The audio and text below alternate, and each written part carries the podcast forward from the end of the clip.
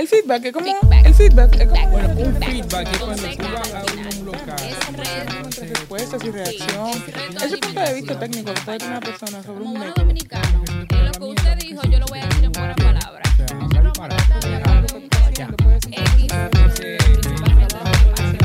El feedback eh. Esto es Feedback Radio. Donde lo que tú digas, eso es. Cuéntame, Mr. Pichón, ¿cómo te sientes hoy? Eh, señores, miren, la verdad, súper feliz de estar acá. Primero, gracias por la invitación, por tenerme pendiente, por presentarme frente a la comunidad Feedback, que sé que va a seguir creciendo, eh, porque veo que son un grupo bastante entusiasta. Y ustedes me ven así muy tranquilo por la cámara, pero yo les voy a enseñar en lo que yo estaba. Ay, mi Ay, madre. Dios mío. Está- él está Cuidado. dando un rompecabezas, señores. Em- está empeza- de la isla. Empezando el fin de semana de forma análoga. Ay, ay, De ay. forma análoga. Está muy bien eso. Eso está muy bien. Eso es como un respiro de todo lo que es digital de Donald Trump y del debate y de la enfermedad. Por favor. Bueno, Mr. Pichón, para entrar en materia, eh, tenemos una pequeña pregunta antes de. Eh, en tu cuenta recientemente le preguntabas a tus seguidores sobre el contenido orgánico y si realmente les molestaba la publicidad de las marcas. Para ti, para ti, ¿qué debe tener un contenido para ser orgánico? Mira, ayer casualmente pasó que yo estaba en un, en un hotel acá en Santo Domingo y hubo una de las personas en mi comunidad que me escribió, tú sabes que a mí me gusta que tú, aun cuando es contenido publicitario, porque era evidentemente publicitario, porque yo, yo no escondo eso, o sea, si es publicitario, es publicitario y punto. Claro. Eh, pero yo creo que quedan dos cosas que es lo que la gente valora. Uno, si se ve lógico contigo, si se ve lógico con lo que tú promulgas, con lo que tú vendes, con lo que tú, con tu personalidad, con lo que tú has presentado frente a tu comunidad. Y lo segundo es si es útil para alguien. Porque muchas de las personas que me estaban escribiendo ayer sabían, claro, así, a Pichón lo invitaron para este espacio, para que hablara sobre esto. Pero muchas de las personas que me escribieron lo necesitaban. Era útil para ellos el saber que ese servicio existía. Eh, porque en el caso eh, de ayer era más orientado a personas que tal vez eh, quieren un espacio de trabajo para tener sus reuniones durante la semana o que vienen del interior. Y dicen, oye, me enteré a través de ti y me enteré de las facilidades que ofrece. Y es lógico conmigo porque mucha de la gente que me sigue es porque está empezando en el freelance o en el trabajo independiente o quieren algún tipo de noción para mejorar en eso con su comunicación digital. O sea que está como ese, ese dos puntos, no es la publicidad, es lo burdo, es si, si tú de repente te vuelves como un canal de infomerciales, en el que tú tiras publicidad, publicidad, publicidad, pero ni, te, ni está lógico con tu personalidad, con lo que tú has mostrado en los medios digitales, y no es útil para nadie, queda solo como para beneficio tuyo. Y yo O creo sea que, que- que- O sea que podríamos decir que ya eh, el público o las personas que están en redes sociales se acostumbraron a ver publicidad y tener publicidad de parte de, de sus influenciadores o la persona Claro que sí. Y mira, la gente no se quilla por, porque haya publicidad, No. porque a la gente le gusta verte crecer. Es lo que te digo, es En lo personal me pasa eso. Excepto A mí me cuando- gusta. excepto pues, si Roberto Cavada, por ejemplo, publica un anuncio de sopita.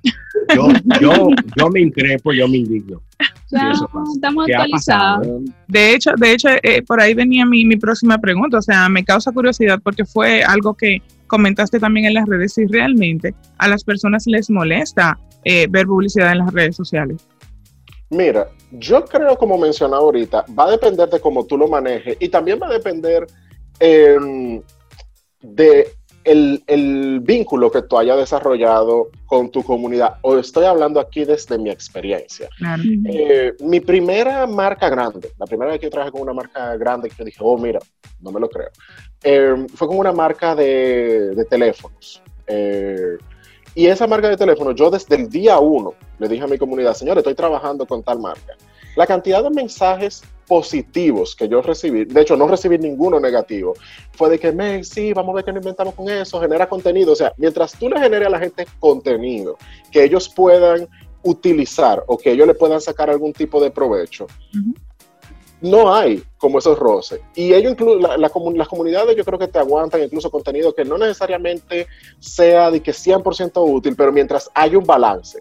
Porque el, el problema, vuelvo a lo mismo, cuando tú sientes que, oye, te estoy siguiendo porque tú me entretienes, o porque tú me educas, o porque tú me aportas un punto de vista, y de repente aparece una publicidad, no pasa nada, porque tu programación regular, si lo quisiéramos ver de, de alguna forma, como un Sí. programa de radio, como un programa de televisión, tu programación regular te aguanta eso. El problema es cuando tu programación nada más es publicitaria. Claro. Ok, mira, eh, una pregunta al margen. Eh, hablan- hablamos ahorita al inicio del programa acerca de, de las noticias sobre eh, Rosa Marte. ¿cierto? Así es. ¿Qué, qué se llama? La Rubia de, rubia. rubia de queda. Gracias, me iba a decir que sé que conozco ese nombre, pero se me había ido. Y hablamos sobre el tema de que, de que cuáles son las condiciones realmente de un influencer, por qué hacemos a la gente estúpida famosa. Padre Eh, amado. Sí, esa es mi opinión, claro. No- pero nada de chileo así, de que, ¡pam! ¡Po! Entonces, ¡po! Una tabana ahí mismo. Entonces, ¿cuál- realmente, o sea, ser influencer, ¿qué es eh, ahora mismo? Es, podemos decir que una persona como esa es un influencer de verdad, influye de alguna manera, provoca ventas y genera conversiones. ¿Qué, qué pasa ahí? Cuéntame. Mira, eh, hay que entender como que qué tú estás buscando a la hora de tú eh, promoverte a través de un canal. Al final, un influencer o una persona con muchísimos seguidores es un medio, es un medio como cualquier otro. Lo que hay es que validar la efectividad del medio. Entonces, tú puedes tener, en el caso de esta chica, tú puedes verlo como tú tienes una valla. Ahora, ¿dónde está ubicada la valla? Eh, si lo quisiéramos comparar como con los medios menos digitales. Que lo mira. Exacto. ¿Dónde está? Y el público tú, que tú estás buscando, ¿es lógico con la ubicación de esa valla? Porque no voy a decir que ella no va a ser efectiva, no, no puedo garantizar que va a traer ventas, pero te va a traer quizá eh, lo que se le llama como vis- visibilidad. Hay una palabra más fina que usan en mercadeo para eso. Exposición, o sea, te- ok, te la trajo, la gente sabe que tú existes, hay algún tipo de alcance. Ahora, ese alcance va a poder ser medible, va a traer, como tú mencionas, venta, eso habría que verlo. Eh, porque pero de que, de que te trae un tema de exposición y de que mucha gente te está viendo, o sea, ¿cuántos macro influencers de, de estas personas que lo que son presentadores, la gente sabe que le están pagando? La gente no necesariamente va a comprar porque esta figura con muchísimos seguidores lo está promoviendo, pero ya saben que existe. Entonces, dependiendo cuál haya sido el objetivo que tú te trazaste, va a, ser, va a haber sido una buena o una mala inversión. Eh, porque si tu objetivo era que no, mira, ah, yo, si, si tú tienes claro cuál es el público que sigue esta persona y lo que tú vendes está alineado con eso y tú estás claro que lo que tú quieres es alcance, que lo que tú quieres es visibilidad y no te altera tu presupuesto. Si tú, vas- si tú de alguna forma tienes claro cómo vas a medir ese alcance, ven, dale para allá. Ahora, lo que tú no puedes creer es que porque cualquier persona, porque tenga muchísimos seguidores, de repente, ah, es influencer. No, Gracias. no necesariamente va a ser influencer. Sí va a ser una valla, sí va a ser eh, un, es- un espacio publicitario, sí te va a dar como un posible nivel de alcance. ¿Se va a traducir en eso en venta? Vamos a ver. Nadie sabe. Mira, eh, Mr. Pichón, para ponerle un poquito de, de sazón a la mañana. Más. Sí. menciónanos, Aquí, vi- aquí vinimos es a fuego, es a fuego. Me gusta, me gusta. menciónanos tres personas o tres seguidores eh, tuyos que pueden generar buen contenido y son orgánicos. Ay, ay, ay. Si quieres que diga más, Oh. esa es la verdad. Marca, Mira, no yo- necesariamente. O sea, pero tú dices como, eh, como, como personas que yo entiendo que son e- eficientes. Que el, el top three de los. Facilísimo. Johan, Johan Nature. Eh, para mí él mezcla súper, súper bien. O sea, primero aquí en República Dominicana, previo a Johan, y aquí lo voy a decir yo muy responsablemente, para mí previo a Johan, la curiosidad en lo relacionado a temas de biología. Entonces, vivimos en, este, en un país súper místico, fantástico, en el que si tú le pones un hilo rojo a la gente en la frente, se le quita el hipo. ¿quién dijo esa vaina? Entonces, de repente llega este muchacho a desmitificar y a decir, señor, eso no es así, o sea, aquí hay un estudio, aquí hay una cosa que está tratando de eliminar esa parte y la manera en la que él integra, eh, porque él ha trabajado con marcas de una forma lógica, su contenido de valor con, con estas marcas con las que él trabaja y con las que él responsablemente depura, porque si él siente que una marca no va con lo que él trata de profesar en el tema de educar a la gente, en el tema de eh, aportar un poco más a eliminar ese desconocimiento general. Johan, yo siento que es súper bueno en eso. O sea que para mí, eh, empezando por ahí. Eh, después me iría con Aléjate con Ale y me iría con Aléjate con Ale porque yo siento que ese, es- ese efecto guacanagarí que a veces tenemos de que todo lo, lo maravilloso está afuera, yo siento que el trabajo que hace Ale de aterrizarnos a todo lo que nosotros tenemos aquí adentro a nivel de turismo interno y de lo que deberíamos estar cuidando más y defendiendo más, no solamente porque es nuestro, a, a nivel de, de espacios que pudiéramos estar visitando y pasándola súper bien, sino también que son, es una de las fuentes de ingreso importantes de nuestro país, Sí. el tema del turismo. O sea, Ale para mí hace un trabajo espectacular eh, en eso. Eh, y si tuviese que elegir una tercera persona, Ay, ay, ay. Mm, déjame ver. déjame ver. No, lo, que pasa es que hay mu- lo que pasa es que hay muchos, honestamente, lo que pasa es que hay muchos. Em, No quieren comprometer a nadie. no, yo me tiro al medio. Yo me toco. Mira, déjame ver, voy a entrar aquí súper rápido a mis followings, como para agarrar brevemente, porque como fue una pregunta que llegó así fuera de base, Claro, me- claro, me agarró que, que- oh. ah, y los chicos de Wilferland. Yo tiraría a Wilferland inmediatamente al medio. Acá en, en nuestro país, no es un secreto para nadie, hay muchísimos prejuicios con el tema de la comunidad LGBT y ellos se han preocupado en desarrollar un canal propio para desmitificar cosas, para abrir un, un espacio de conversación.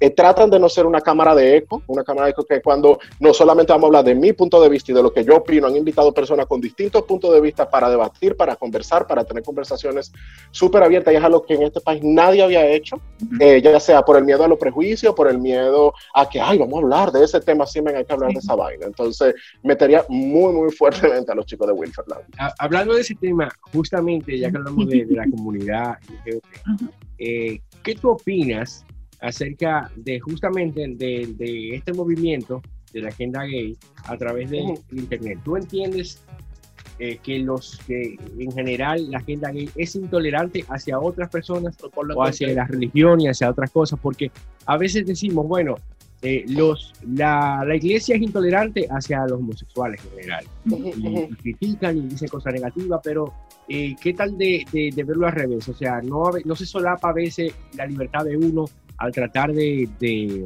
de hablar de la libertad del otro, ¿me entiendes? Sí, yo te entiendo. Sucedió, eh, por ejemplo, eh, hubo un, un tema sobre el, el- el tema de la bandera LGBT que, se, que puso Dilia Jorge Mera en su oficina y se armó un bochinche al respecto y de repente eh, utilizaron, por ejemplo, la imagen de Duarte eh, le hicieron algunos dibujitos, unas cosas, y del otro lado, eh, los duartianos y, y obviamente eh, la, la, la ala, podemos decir, conforme, eh, eh, conservadora y, y nacionalista, dijo, bueno, esto es una falta de respeto a los Ujú. símbolos patrios, eh, Ujú, ujú. lo vemos mal, etcétera, etcétera. Entonces, ¿cómo, ¿cómo podemos poner en balanza un equilibrio entre una cosa y la otra, de que tú exiges respeto, pero también lo brindas a esa, a esa gente? ¿Qué tú opinas sobre eso? Mira, lo primero es entender cuál es la conversación real. O sea, una cosa es lo que está pasando a nivel de que un individuo no representa a la comunidad entera, lo que haya hecho un individuo no representa una comunidad completa. Y lo segundo es cuál es la conversación. Eh, la conversación acá sobre el tema de, de derecho y búsqueda de igualdad eh, es una conversación compleja porque a veces se ve solamente sobre el sobre el preconcepto personal de, ah, yo puedo creer o yo puedo opinar, o sea, no respeta mi punto de vista para ustedes, pero muchas veces eh, quien está en contra no necesariamente está, no ha vivido las dificultades que representa, eh, toma como su postura basado en lo que ellos no hacen, ah, pero yo no discrimino, ah, pero yo no hago tal cosa, y no se dan cuenta que sí, qué bueno que tú no lo haces. De hecho, eh, habla, de, habla muy bien de ti como ser humano, eso no quiere decir que la generalidad de las dificultades que está pasando la gente no existan. Eh, cosas tan, tan simples, eh, poniéndote un ejemplo, yo tengo que pagar dos seguros. Aquí en mi, en mi casa se pagan dos seguros porque no tenemos la opción. Y, y esto no tiene nada que ver con religión en, este aspecto, tiene que ver, porque no, no estamos hablando de ir a tal catedral a hacer un acto, no. Estamos hablando aquí de, un, de una situación civil, de que hay personas que ya están creando un patrimonio juntos, ya viven juntos, están pagando un apartamento, están pagando una casa, no pueden tener, por ejemplo, eh, como esto, patrimonio conyugal, que creo que es como se le llama, cuando de repente los, los bienes de ambos se pueden sumar y de repente hay más gastos y más dificultades por el simple hecho de no poder decir, no, es un patrimonio que estamos haciendo juntos porque no se reconoce en ningún lado. Entonces la conversación es esa. Ahora, lo que hagan ciertos individuos es como querer entonces juzgar a todos los heterosexuales porque, porque dije que, ah, es que eh, tal persona hizo tal cosa. Men, tú, no, tú no puedes juzgar a la al grupo completo por un individuo. Al individuo que haga algún tipo de acción que afecte algo, a ese individuo hay que identificarlo, hay que ver qué pasó, hay que ver si de verdad está infringiendo en algo. O sea, pero no se puede desviar la conversación completa de lo que se está buscando dentro de una lucha por las acciones de una gente. Muy bien. Bueno. muy bien. Bueno, gracias Pichón, te, te agradecemos muchísimo este tiempecito que sacaste para compartir con nosotros. De verdad que para nosotros es un honor poder eh, estar contigo en nuestro primer programa. Y por supuesto, todo aquel que no lo conoce en redes sociales puede entrar a Instagram y buscar a Mr. Pichón. Si no lo atrás. Señores, muchísimas Dígalo. gracias por la invitación y cualquier eh, otra idea que ustedes tengan, podemos hablar de contenido, podemos hablar de branding, podemos hablar de diseño, No, podemos hablar de manejo comunidades. John, este paso- Eh, gracias, gracias por su invitación. Pues nada, ahora vamos a disfrutar de una de las canciones favoritas de Pichón. Eh, ve- volvemos en breve.